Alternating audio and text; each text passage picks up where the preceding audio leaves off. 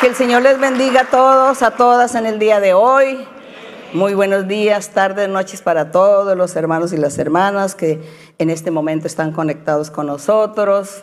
Que hoy vamos a, como siempre, a deleitarnos con la maravillosa enseñanza que Dios nos da, que el Señor siempre tiene aquí en la Biblia. Qué deleites cuando nosotros leemos la Biblia con todo nuestro corazón y qué deleite sentimos cuando como que vemos que es el mismo Señor que está ahí indicándonos los, los, versos de la Biblia, aunque hayan sido escritos de muchos siglos atrás.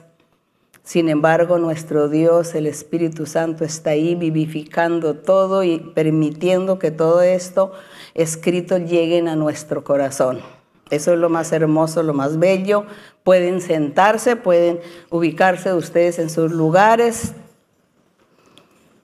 Deseo que el día de hoy, como todos los domingos, nos deleitemos con la lectura y la meditación de la palabra del Señor, con la enseñanza. Pero antes, pues vamos a estar cantándole al Señor con todo nuestro corazón y cantémosle al Señor el himno 219 que titula Bendiciones, ¿cuántas tienes ya? ¿Cuántas bendiciones tendremos? Nosotros no las enumeramos. Son muchas las bendiciones que el Señor nos da constantemente y Dios se está manifestando. En todos los tiempos se ha manifestado Dios grandemente en la gente. Me gozo cuando me cuentan los testimonios de todo lo que el Señor está haciendo por allá en algunos lugares de Europa, con personas nativas, personas europeas, cómo Dios les está revelando su palabra, Dios está mostrando sus caminos, a estas personas se les muestra en sueños, es lo más hermoso, les muestra en sueños y luego les da la oportunidad que las personas conozcan la iglesia y ya la gente dice, creo en Dios. Eso es lo más bonito, escuchar de la gente que diga, creo en Dios, porque he vivido y he sentido una experiencia que realmente hace que yo pueda creer, que ya no es que me cuenten, sino que yo lo vivo, lo he vivido, lo he experimentado. Esto es lo bonito. Que Dios se manifieste en nuestras vidas y que nosotros contemos nuestras experiencias.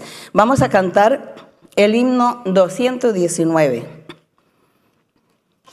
Cuando combatido por la adversidad, creas ya perdida tu felicidad.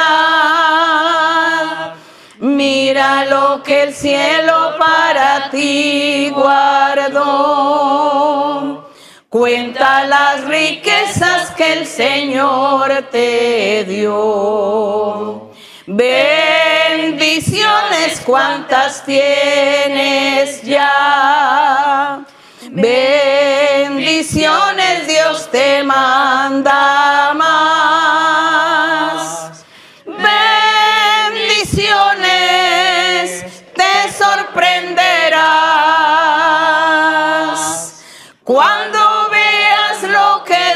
Por ti hará. Andas agobiado por algún pesar, duro te parece amarga cruz llevar. Cuenta las promesas del Señor Jesús y de las tinieblas nacerá la luz. Bendiciones cuantas tienes ya. Bendiciones Dios te manda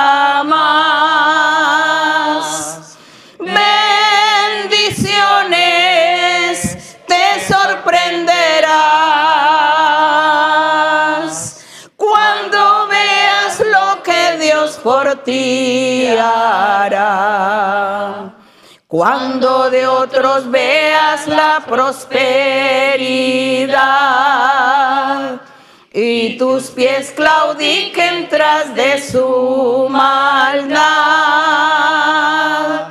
cuenta las riquezas que tendrás por fe donde el oro es polvo que hollará tu pie. Bendiciones cuantas tienes ya. Bendiciones Dios te manda.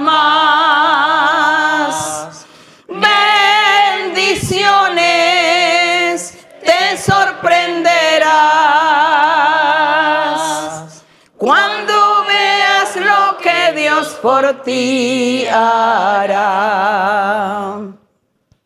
Gloria a nuestro Dios. Gracias al Señor porque estamos aquí nuevamente. Y es así como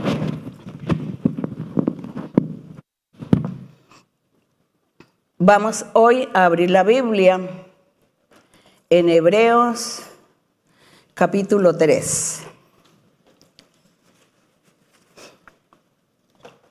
No olviden las recomendaciones, queridos hermanos, hermanas y aún las personas recientes, de congregarse en la iglesia. Congréguense porque ya están todos los templos abiertos. Es importante que ustedes se congreguen para que reciban los dones espirituales, reciban el bautismo con el Espíritu Santo y los que ya lo tienen impongan manos por sanidades, por milagros, por prodigios que Dios hace a través de ustedes y también para que sus dones espirituales crezcan, prosperen, progresen. Así que es muy importante la asistencia a las alabanzas entre semana, ir al templo, porque yo sé que esta pandemia dejó un espíritu de pereza a muchos y ese espíritu de pereza de ir a los templos. Y ahora vemos que el día domingo, en algunos templos de algunos países, todos van el día domingo y entonces todos quieren profecía. Y los pobres hermanos y hermanas que profetizan se cansan también porque ellos son de carne y hueso y se cansan. Hay que considerar entonces ellos están ahí, duran a veces, se termina el culto al mediodía y duran hasta toda la tarde ahí profetizando porque la gente va solamente el domingo y van a pedir la profecía. Entonces los hermanos pues se cansan. Así que yo les pido con todo mi corazón que se congreguen entre semana si necesitan profecía. Para que el día domingo dejen que la profecía solamente sea para las personas por primera vez y de pronto los recientes de primera a sexta vez. Ojalá fuera así. No es una obligación lo que les estoy diciendo, sino es una recomendación, un consejo, una orientación. Y así, bueno, hermanos, vamos entonces ahora sí a ubicarnos aquí en Hebreos 3. En mi Biblia yo tengo un semitítulo que dice, Jesús es superior a Moisés. Y aquí en el verso 1, nosotros eh, cuando comenzamos a leer en Hebreos desde el capítulo 1, nos hemos dado cuenta que está resaltando, enalteciendo la deidad del Señor Jesucristo, la persona del Señor Jesucristo, su importancia, resaltando a ese ser maravilloso, a ese pastor divino, a ese rey de reyes que Dios permitió estuviese en la tierra con los hombres y que ahora lo disfrutamos también a través del Espíritu Santo. Así que en el capítulo 3 sigue el mismo tema del capítulo 1. Y aquí dice el apóstol, dice, por tanto, hermanos santos, participantes del llamamiento celestial. No olviden, claro, que debe haber personas recientes sobre hermanos santos, significa apartados por Dios. Toda persona que cree y acepta al Señor, acepta seguir el camino del Evangelio, Dios inmediatamente le dice que es santo o que es santa, apartado o apartada. Entonces sigo, dice, por tanto, hermanos santos, participantes del llamamiento celestial. ¿Cuál llamamiento celestial? La vida eterna. Considerad al apóstol y sumo sacerdote de nuestra profesión, Cristo Jesús. Tengan en cuenta, piensen en Él, mediten en Él, ténganlo en primer lugar porque él, como humano, que se comportó, también fue apóstol y sumo sacerdote. Verso 2, el cual es fiel al que le constituyó. Él es fiel, la parte humana que Dios formó, llamada Jesucristo, dice que fue fiel a Dios el Padre. Y dice que también lo fue Moisés. Dice, como también lo fue Moisés en toda la casa de Dios. ¿Cuál era la casa de Dios en aquel entonces? En la época de Moisés. Dios le ordenó a Moisés construir un tabernáculo. Pero Dios quería morar en los corazones de ese pueblo. Pero como era difícil, porque el pueblo siempre estaba fallando, apartándose de Dios, entonces Dios le dijo a Moisés que hiciera un tabernáculo y allí en ese tabernáculo Dios estaría manifestándose. Y a ese tabernáculo se le llamaba la casa de Dios. Y dice que Moisés fue muy fiel con esa obra que Dios le encomendó, con ese trabajo de pastorear a ese pueblo en aquel entonces y fue muy fiel. Obedeció en todos los caminos de lo que Dios le mostró. Y aquí compara que nuestro Señor Jesucristo, siendo mayor que Moisés, también fue fiel con Dios y fiel en la casa de Dios. Y por aquí dice que esa casa somos nosotros. Gloria al Señor, que ya no es una casa física, un templo físico, sino tendríamos que estar ahorrando todo el tiempo para tomar un avión e ir allá al lugar. Pero no. La casa es nuestro corazón si es que realmente lo merecemos. Esa es la casa del Señor. Y dice que el Señor Jesucristo está perfeccionando esa casa y construyéndola día tras día hasta que se convierta en un edificio perfecto. Y aquí en el verso 3 que se resalta al Señor y su obra maravillosa, dice, porque de tanto mayor gloria que Moisés es estimado y digno el Señor Jesucristo. Cuanto tiene mayor honra que la casa, el que la hizo. Entonces dice que tiene mayor honra que esa casa que él ha estado construyendo, pero mayor honra también el que hizo esa casa, nuestro Dios. Nuestro Dios a través de la persona de Jesucristo, trabajando desde el principio para formar su templo, su casa en la cual Él habitará, habita o debe habitar. Y aquí en el verso 4 dice, porque toda casa es hecha por alguno pero el que hizo todas las cosas es Dios. Y Moisés a la verdad fue fiel en toda la casa de Dios, como siervo, para testimonio de lo que se iba a decir en el futuro. Porque en el futuro habría otro Moisés, otro Salvador, otro sumo sacerdote o otro pastor. Sería el Señor Jesucristo. Y él seguiría ese ejemplo. Y aún perfecto, el ejemplo ya, los hechos del Señor ya son perfectos.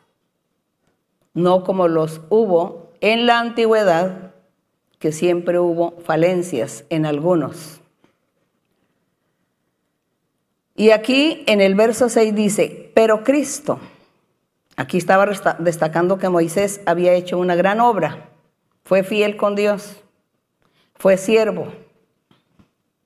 Sin embargo, en el verso 6 dice, Cristo como hijo sobre su casa, la cual casa somos nosotros, si retenemos firme hasta el fin, y el fin, no olviden que el fin es nuestra muerte, porque después de la muerte, nosotros los seres humanos, después de la muerte ya no podemos hacer nada, ya no podemos arrepentirnos, ya no podemos retroceder, ya no podemos cambiar. Ya después de la muerte, ya lo que fue, fue. Así que nosotros nos convertiremos en la casa de Dios, nuestro corazón, si retenemos firme hasta el fin de nuestra vida, dice. La confianza y, el gloriarnos en la esperanza.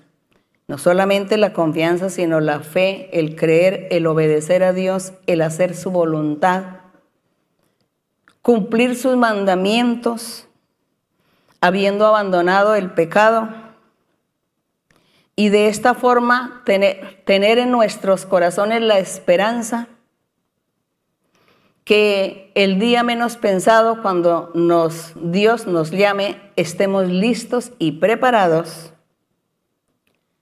para enfrentarnos a nuestro Dios, para estar en la presencia de Él y claro, con la esperanza de haber ganado la salvación. Gloria a mi Señor, porque esa es la promesa de Él.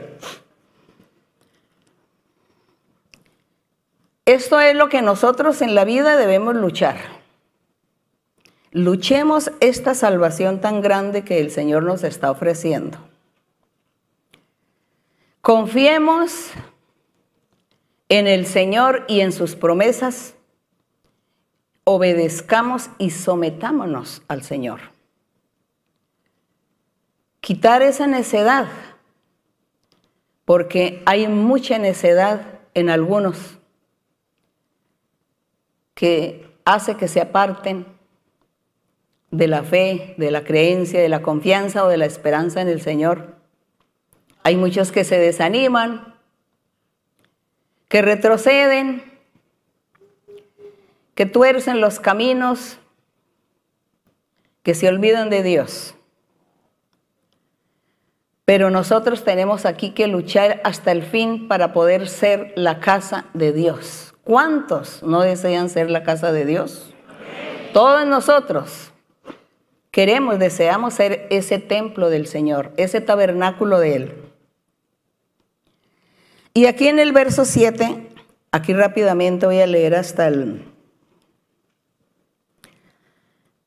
hasta el 11, así rápidamente, que dice, por lo cual dice el Espíritu Santo.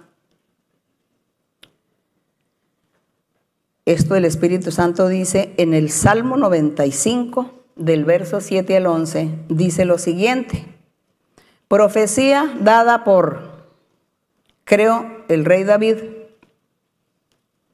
Cuando el Espíritu Santo tomó al rey David para profetizar y dice, si oyeres hoy su voz. ¿Cuántos siglos hace que vivió el rey David? Y cuando él dio esta profecía, hablaba de un presente, pero no era del presente del rey David. Estaba hablando de un, de un futuro, es decir, de una promesa que Dios estaba haciendo al futuro. A su tabernáculo nuevo, a su casa nueva, a su pueblo nuevo, a un pueblo que iba a estar formando el Salvador, el precursor, el enviado de Dios. Él estaría eh, edificando, construyendo, formando ese pueblo, esa casa, ese tabernáculo. Pero Dios usaba a David en el momento y le decía, si oyeres hoy su voz, diciendo el Señor, es que esto que estás profetizando, David, no es para tu época, es para el futuro. Pero yo quiero que tú digas hoy, para que cuando la gente del futuro lean el verso, se den cuenta que es para ellos la promesa maravillosa. Y así sucedió, porque nosotros somos la gente del futuro. Somos el futuro porque ya tenemos un evangelio que se nos está predicando. Y por eso el Salmo dice, si oyeres hoy su voz, hoy. Aquí ya no hay ningún futuro, porque es lo que existe es el hoy. El Señor Jesucristo desde el inicio, que comenzó a predicar su evangelio hasta el día que el Señor venga en las nubes a recoger su iglesia, su pueblo o sus escogidos, y ellos se van con él y el Espíritu Santo también se va con el pueblo, con la iglesia. Hasta ese día se dice hoy. El hoy no se va a acabar. Ese hoy sigue latente. Así que no sabemos nosotros cuántos años irán a pasar. Supongamos que vienen, todavía nos faltan algunos miles de años porque el Señor venga en las nubes, supongamos. Esa gente que va a vivir en ese tiempo, leen este verso y dicen, si oyeres hoy su voz. Es para ellos también. Y es el hoy de Dios. Porque ese hoy de Dios se termina el día que el Señor venga en las nubes por su pueblo. Ahí se acaba este verso. Ahí finaliza el verso. Si oyeres hoy su voz del Evangelio, la voz de Dios, la voz del Evangelio, el Espíritu Santo pregonando el Evangelio de Jesucristo. Bendito el Señor. Entonces dice el Señor, nos dice a nosotros, si oyeres hoy su voz, no endurezcáis vuestros corazones como en la provocación en el día de la tentación en el desierto, que ahora vamos a leer qué fue lo que aconteció. Donde me tentaron vuestros padres, me probaron y vieron mis obras 40 años. Porque fueron 40 años los que vivió el pueblo de Israel con Moisés allí en el desierto. Y en el verso 10 dice, a causa de todo lo que hicieron en ese tiempo que me provocaron a ira, Dice, a causa de lo cual me disgusté contra esa generación. Y dije, siempre andan vagando en su corazón y no han conocido mis caminos. Por tanto, juré en mi ira, dice Dios, no entrarán en mi reposo, no entrarán en el reposo con nuestro Señor Jesucristo, con el Salvador porque el Señor Jesucristo es nuestro reposo. El Señor Jesucristo es el sábado. Él es ese sábado que Dios dio desde el principio para que el hombre descansara de su trabajo físico y dijo, descansen el día sábado, no trabajen. Pero ese sábado tenía un significado era el simbolismo o la ilustración del sábado espiritual, del reposo espiritual. Y ese reposo era Cristo Jesús. Es Cristo Jesús, el reposo. Él es el sábado. Por eso nosotros ya no le damos tanta importancia al día físico. El día físico, sábado de hoy de nosotros, podemos trabajar si queremos, podemos descansar si queremos, podemos hacer del día lo que deseemos, pero ya no tiene importancia para Dios porque mi reposo es espiritual. Y yo estoy reposando en Cristo Jesús, que es mi sábado y es mi día de reposo, Jesucristo. Yo reposo en Él todas las 24 horas del día, todos los días de la semana, todo el mes. Él es mi reposo, Él es el descanso para mi alma. Entonces, mm, aquí el Señor al pueblo físico en la antigüedad dijo, no entrarán en mi reposo porque fueron desobedientes. Y vamos a leer un poquito qué fue lo que aconteció. ¿Por qué Dios les quitó esa bendición? ¿Por qué Dios quitó esa bendición de haber dado el reposo en aquella época? Por el pecado, por la desobediencia, pero Dios tenía para el futuro, tenía este reposo destinado para que se manifestara. Y se está manifestando este maravilloso reposo. Gracias a, a nuestro Dios. Busquemos aquí en números en el Antiguo Testamento en el Antiguo Testamento, en el libro de Números, sin perder en Hebreos, sin perder en Hebreos, vamos a buscar Números 14.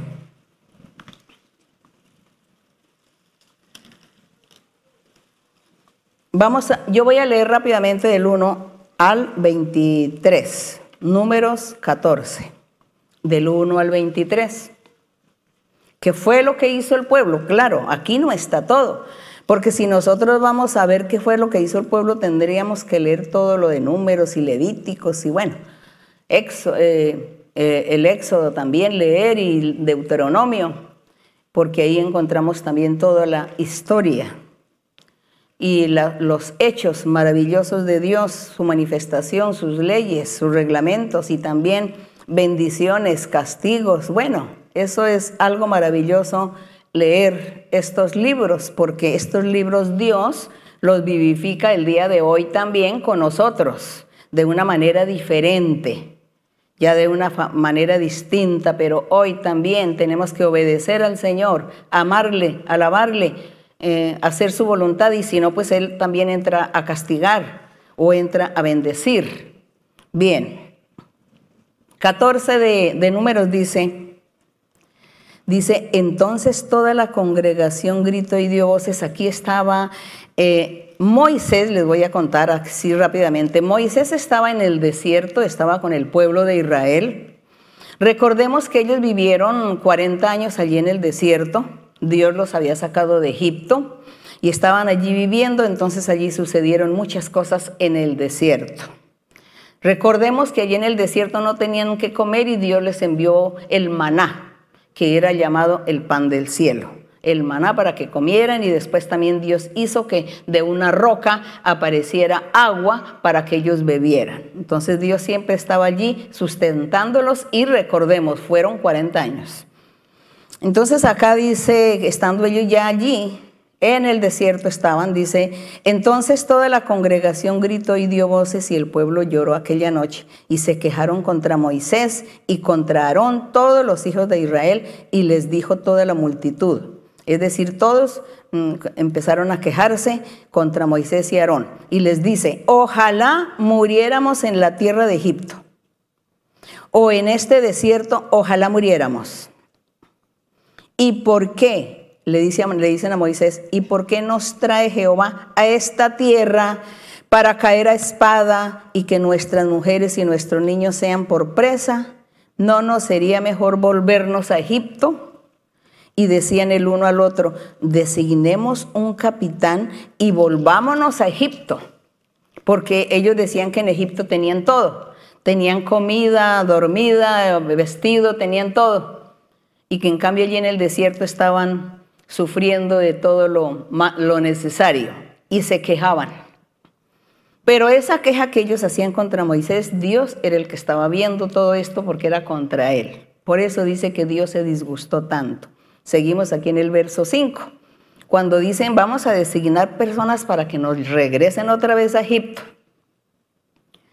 Y dice, entonces Moisés y Aarón se postraron sobre su rostro delante de toda la multitud de la congregación de los hijos de Israel. Y Josué, hijo de Nun, y Caleb, hijo de Jefone, que eran de los que habían reconocido la tierra, rompieron sus vestidos, que fue lo que pasó con esto de reconocer la tierra, que Moisés envió unos mensajeros para que se fueran a, a espiar la tierra de Canaán. Como Dios les había dicho que les iba a dar la tierra de Canaán, ellos dijeron, vayan y miren cómo es la tierra, cómo son sus habitantes. Y ellos llegaron y envió a 12 personas, a 12 hombres, y trajeron malas noticias. Dijeron, allá hay gigantes. Nosotros, ¿qué parecíamos? Una langosta al pie de esos gigantes.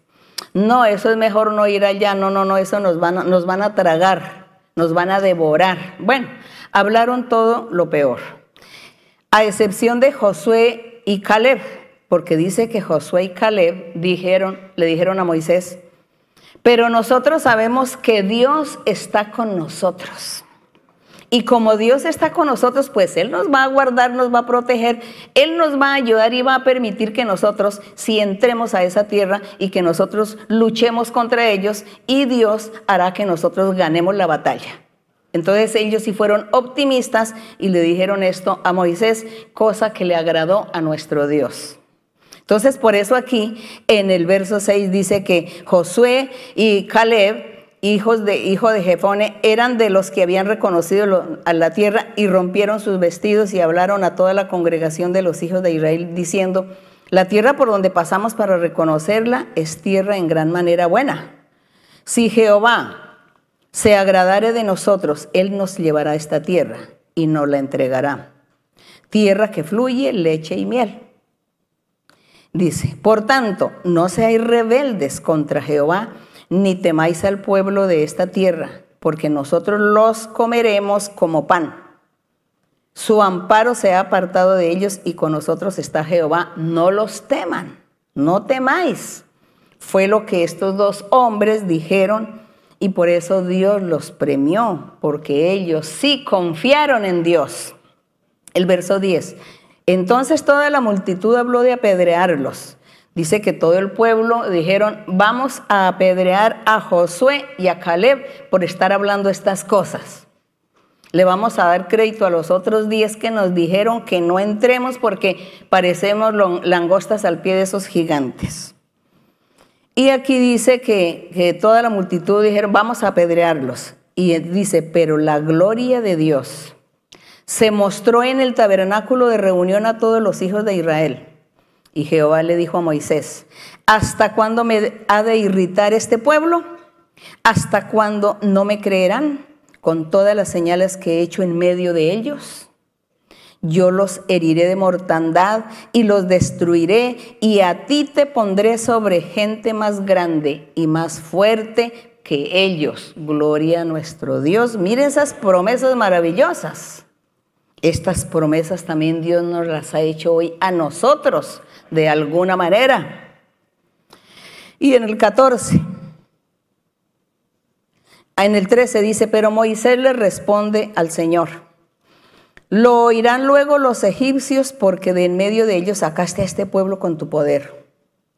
Y lo dirán a los habitantes de esta tierra, los cuales han oído que tú, oh Jehová, estabas en medio de este pueblo, que cara a cara aparecías tú, oh Jehová, y que tu nube estaba sobre ellos, y que de día ibas delante de ellos en columna de nube y de noche en columna de fuego, y que has hecho morir a este pueblo como a un solo hombre, y las gentes que hubieren oído tu fama hablarán, criticarán, juzgarán ¿Qué no van a decir, Señor? Estaba aquí Moisés diciéndole al Señor, Señor, ten misericordia y perdona a este pueblo, no les quite la vida porque entonces los egipcios se van a burlar de nosotros. ¿Qué no van a decir ellos? Que después de estar viviendo bien en Egipto, tú los sacaste para matarlos de hambre y ahora les das muerte a todos. Señor, no puede ser. Mire la forma como Moisés humanamente le hablaba a Dios como si estuviese hablando con otro humano. Y aquí en el verso 16 dice, es que ellos lo primero que van a pensar es que tú no pudiste meter a este pueblo en la tierra de Canaán, en la tierra que habías jurado, y que por eso los mataste en el desierto. Eso es lo que va a decir la gente. Eso será el decir de los egipcios. Entonces en el verso 17 le dice, Señor, te ruego que sea magnificado el poder del Señor como lo hablaste diciendo. Jehová es tardo para la ira, grande en misericordia, perdona la iniquidad y la rebelión, aunque de ningún modo tendrá por inocente al culpable, que visita la maldad de los padres sobre los hijos hasta los terceros y hasta la cuarta generación Le dice, sí, Señor, yo todo lo sé, Padre, pero ahora te pido, dice en el 16, te pido, perdona ahora la iniquidad de este pueblo, según la grandeza de tu misericordia, y como has perdonado a este pueblo desde Egipto hasta aquí. Entonces aquí en el 20 dice, dice, Jehová dijo, yo no he perdonado conforme a tu dicho, yo lo he perdonado, dice. Es decir, Dios escuchó el clamor de Moisés, la petición que Moisés le hizo al Señor, porque Moisés le habló al corazón, le habló con palabras que le llegaron al corazón a Dios. Entonces Dios dice en el 20, yo lo he perdonado conforme a tu dicho. Más, tan ciertamente como vivo yo y mi gloria llena toda la tierra, todos los que vieron mi gloria y mis señales que he hecho en Egipto y en el desierto y me han tentado ya diez veces y no han oído mi voz, no verán, los voy a castigar de todas maneras, no verán la tierra de la cual juré a sus padres. No, ninguno de los que me han irritado la verá. Solamente mi siervo Caleb y el otro compañero de él que dice que tenían espíritu, buen, buen, tenían un buen concepto de Dios y fueron los únicos que hablaron, este Caleb y Josué, es Enún, sí, Josué y Caleb, dice, ellos fueron los únicos que hablaron bien, que fueron optimistas, que realmente valoraron el poder y la misericordia de Dios y las promesas de Dios. Dice que a excepción de ellos dos, todos los demás morirían en el desierto y así sucedió. Entonces pasemos aquí a Hebreos, a Hebreos 3. Y volvemos nuevamente aquí a leer que el Señor hablando de su Hijo Jesucristo, hablando del Mesías, del prometido, del Salvador, del enviado, hablando que Él como superior a Moisés, superior a los ángeles, que ninguna persona, ningún ser humano de los que han escuchado, de los que escuchen y escucharán el Evangelio, la palabra del Señor. No tienen por qué tener en poco, ni menospreciar, ni dudar de la palabra de Dios, de lo que Él prometió desde el principio. Entonces aquí ya, ya vimos un poquito sobre esa desobediencia del pueblo. Vuelvo y leo aquí. Entonces dice, con razón que el Espíritu Santo por boca del rey David decía, si oyeres hoy su voz, las promesas de él, no endurezcáis vuestros corazones como allá en el desierto donde me tentaron vuestros padres. Me probaron, vieron mis obras 40 años, pero me tentaron, fueron desobedientes, incrédulos, necios. En el verso 10 dice, por, por ese motivo me disgusté contra esa generación y dije que no habían conocido mis caminos y juré que no entrarían en mi reposo. Y así sucedió porque ellos murieron todos en el desierto. Los que entraron a la tierra de Canaán fue la nueva generación, los niños, los jóvenes. En el verso 12 dice, mirad hermanos que no haya en ninguno de vosotros corazón malo de incredulidad para apartarse del Dios vivo. Entonces, mire que este verso que estamos aquí viendo nosotros hoy Dios lo está vivificando en nosotros y sin embargo este verso, perteneció a miles de años atrás, en la época de Moisés, cuando pastoreaba el pueblo. Y el pueblo fue incrédulo, rebelde, duro. Decían, es mejor que nos devolvamos a Egipto. ¿Por qué nos sacaron de Egipto si allá estábamos bien, allá vivíamos mejor? Dios se disgustó por la incredulidad, la dureza de corazón, la falta de confianza en Dios, la falta de aceptar la palabra del Señor. Y dice que hoy es igual. Hoy también se predica la palabra de Dios y en muchos países ya ni creen en Dios. Han rechazado la idea de Dios por completo. ¿Estará Dios contento? ¿Cómo estará el Señor? ¿Enojado, disgustado contra esta generación? Sí, pero el Señor también en su misericordia ha escogido el grupo, un grupo de corazones que sigan pregonando, que sigan enseñando y que dispongan su corazón para Él. Y Dios entonces vendrá a la vida de cada uno ayudarles, a respaldar, a dar poder, autoridad capacidades. Y Dios comienza y comenzará y seguirá como lo ha hecho desde hace más de dos mil años en su Evangelio perfecto. Él seguirá manifestándose con prodigios y señales en la vida de cada persona y dando la felicidad, dando la paz, que eso es lo importante. Y después acuérdense que cuando se menciona que el final y cuando llegue el fin, es el fin de mi vida, el fin de nuestra vida. ¿Cómo debemos estar y cómo debemos andar? Delante del Señor, abrigando esa esperanza y confiando y creyendo en Él siempre, de la mano de Él siempre.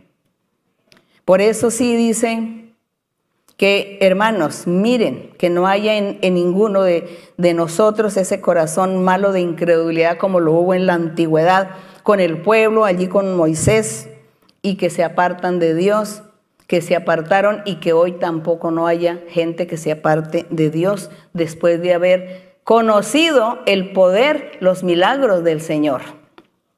El verso 13, antes exhortados los unos a los otros cada día, entre tanto que se dice hoy.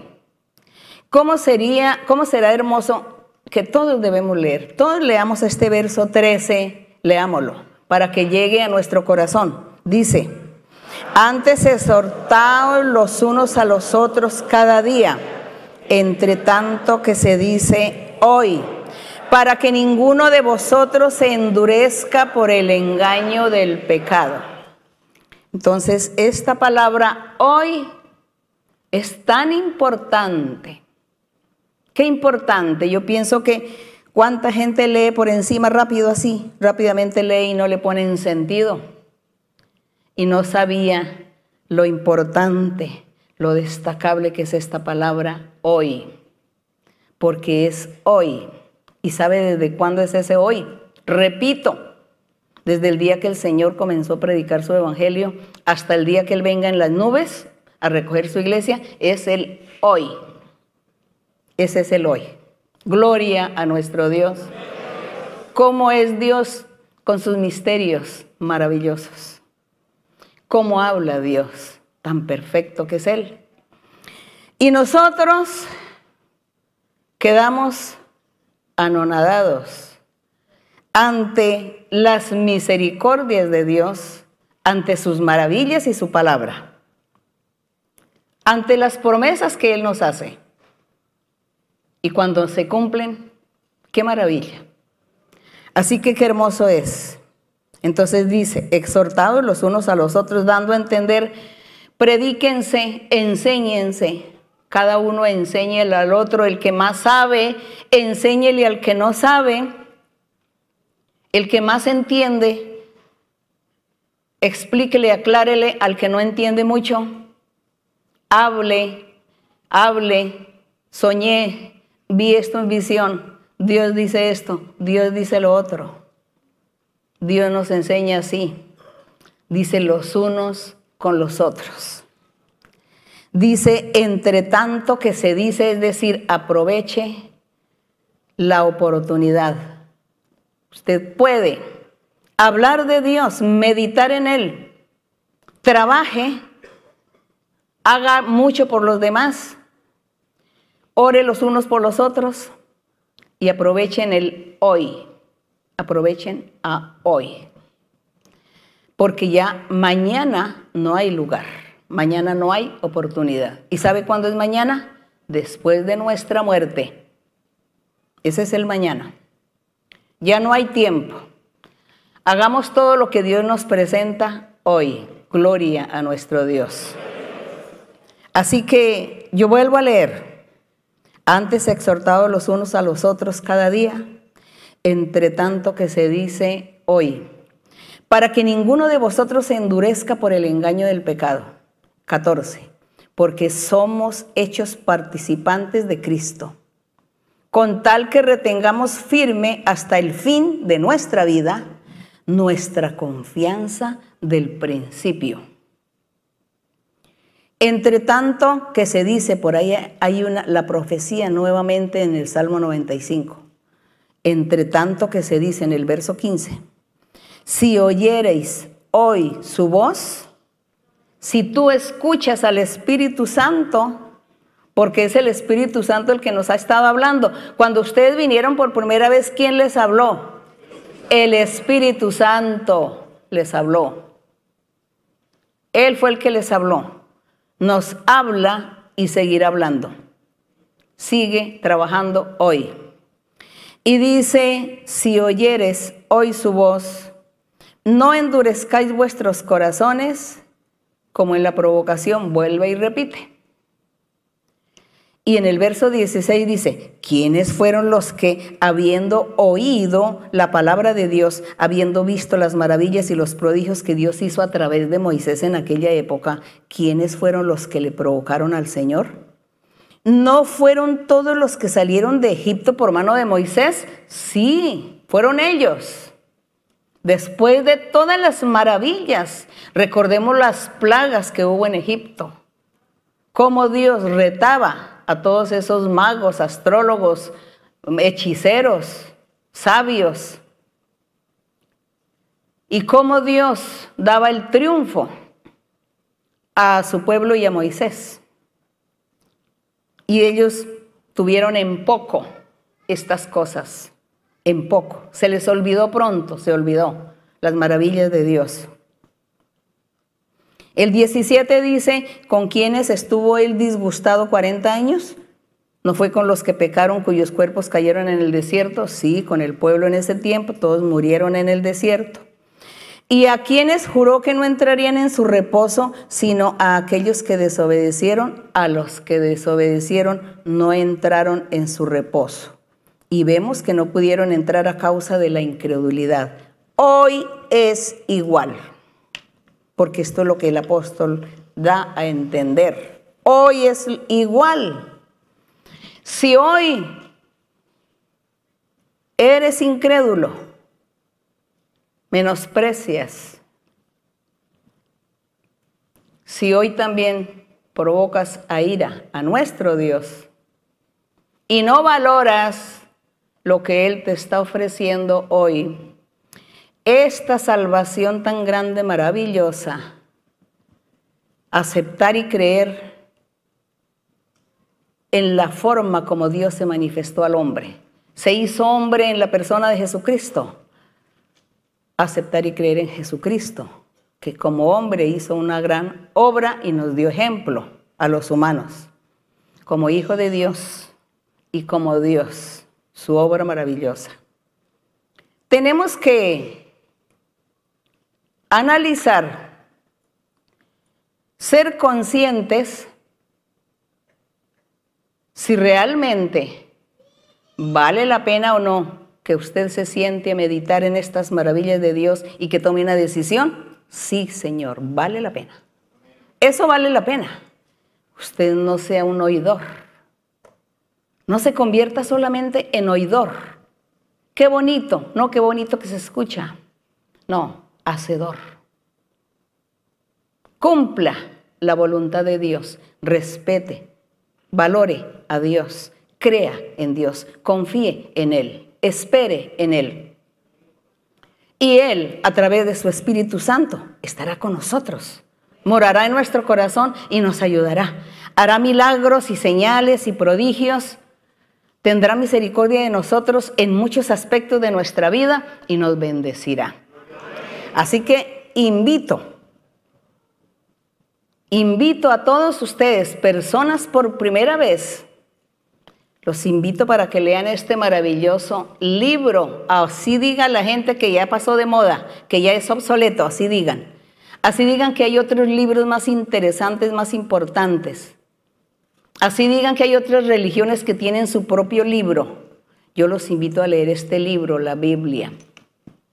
Y cuando usted esté leyendo este libro, la Biblia, usted diga, Dios, si es cierto lo que predican en esa iglesia, entonces dame una experiencia porque yo quiero sentir una experiencia de tu parte aquí leyendo esto. Y Dios, y si usted es una persona sincera, que realmente quiere buscar la verdad de Dios, quiere buscar el camino del Señor, entonces Dios se manifestará en su vida. Se manifiesta, así como todo lo que he escuchado, que personas han tenido sueños, sueñan y sueñan con esta iglesia Gracias a nuestro Dios porque Él nos está ayudando a evangelizar. Él nos ayuda. Vamos a estar poniéndonos de pie, vamos a estar orando a nuestro Padre. Bendito Dios, Todopoderoso, nuestro Dios de Moisés, nuestro Dios que estuvo con Moisés, que le habló, le enseñó, le dio ordenanzas, estatutos, leyes, le ordenó hacer un tabernáculo. Ordenó formar un pueblo. Y le dio muchos reglamentos. Y prometió nuestro Dios estar con él y respaldarlo para que él pudiera cumplir con ese proyecto maravilloso que mi Señor había tenido desde antes de la fundación del mundo. Y Moisés tenía que cumplir. Y Moisés fue fiel y trabajó.